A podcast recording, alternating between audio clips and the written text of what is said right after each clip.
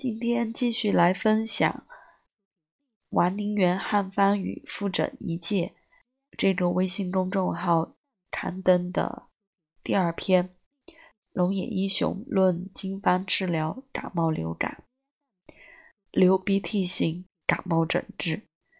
呃，下午也突然就流鼻流鼻涕打喷流鼻涕打喷嚏了，像是鼻炎的症状。嗯，刚好今天晚上来分享这一篇。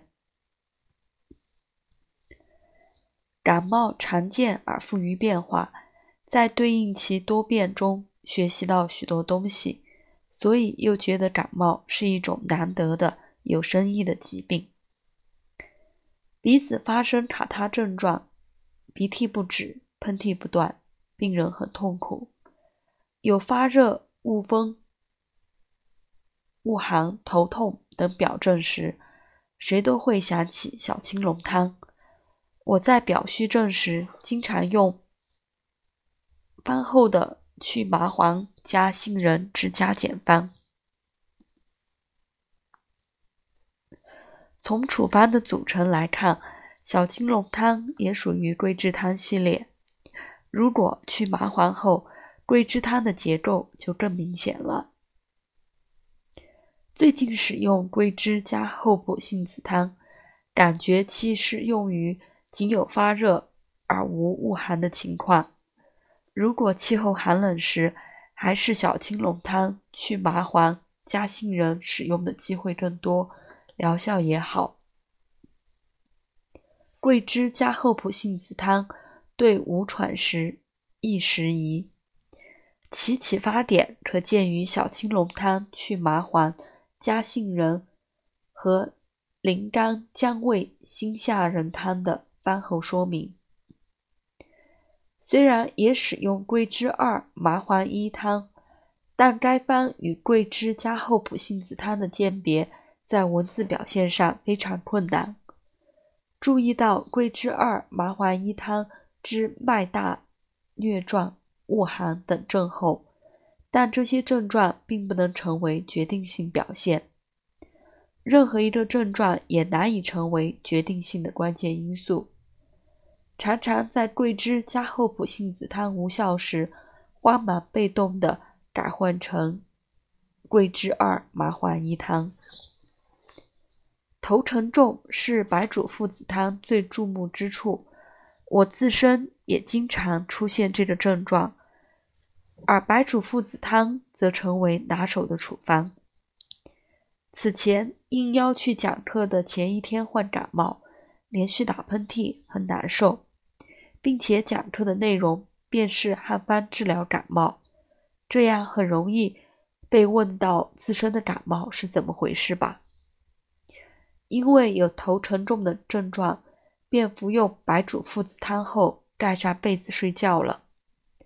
感冒时睡眠也是很重要的，紧紧钻在被窝里，鼻涕也会止住。只服药而不睡觉，不易好利索。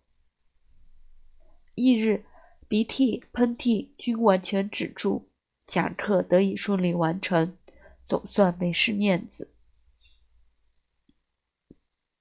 炫酷也是白术附子汤的重要症状。眩苦并非一定是头晕目眩、眼睛不清爽、不利落、觉得刺眼、糟乱、色质、沉重等多种感觉，也应该在眩的范围之内吧。食食不知味也并非食欲不振，注意点应当在不知食物的味道上，这是与小柴胡汤等的鉴别点。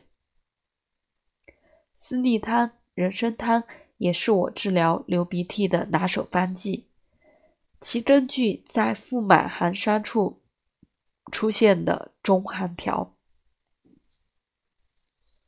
四逆汤时也可有发热，也可无发热，但人参汤的场合大抵无发热。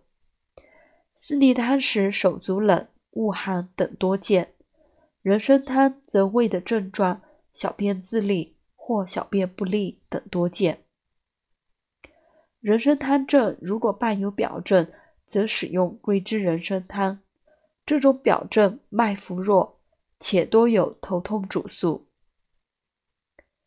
需要与四逆汤进行鉴别的是麻黄细辛附子汤，两者均有脉沉、鼻塞、清鼻涕。四逆汤脉象或浮或迟或沉，沉则沉弱；麻黄细辛附子汤脉象沉而紧张，并不那么弱。临床需要经历一定的病例数。才能准确地把握这些要领。以上是我日常对于以流鼻涕、打喷嚏为主症的鼻卡塔型感冒的治疗方法，也可以如此对应的用于过敏性鼻炎。过敏性鼻炎也很常多见，如果巧妙地使用上述方法，加上饮食与日常生活的注意，便可以得到好的效果。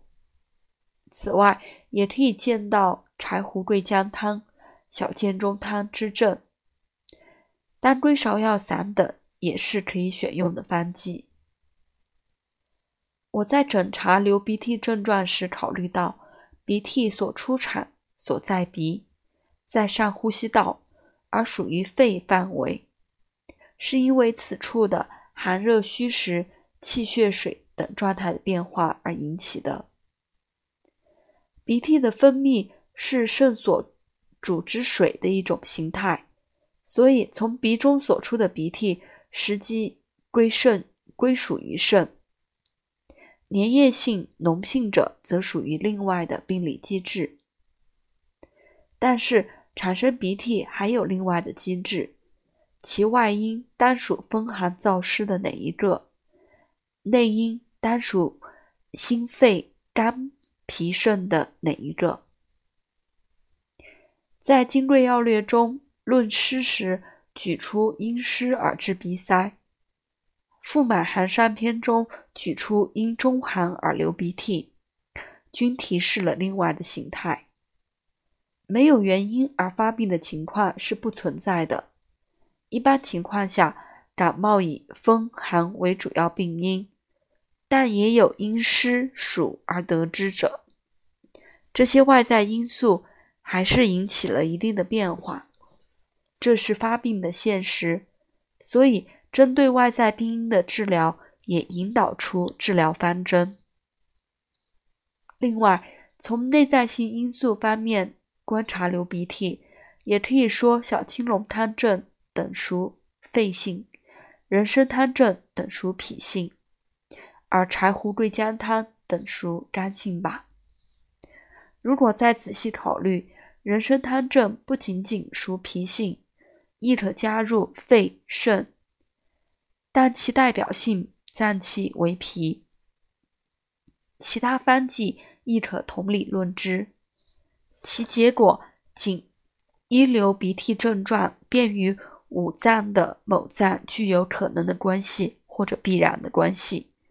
最理想的是将其分析明了，但这些也并非定时简单出现的情况，并且如现在所表述的，实际上多为若干脏器的复合表现。当然，有人会认为，即使不做分进一步分析，也可以进行治疗。虽然不否定这种看法，但考虑病理病机等同于认识疾病。这是一种态度，不存在如何做即为好坏对错的问题。即使对于一个流鼻涕的症状，便有着各种各样必须学习的东西。一个问题搞明白后，其他数十数百的问题均可返校而追求之。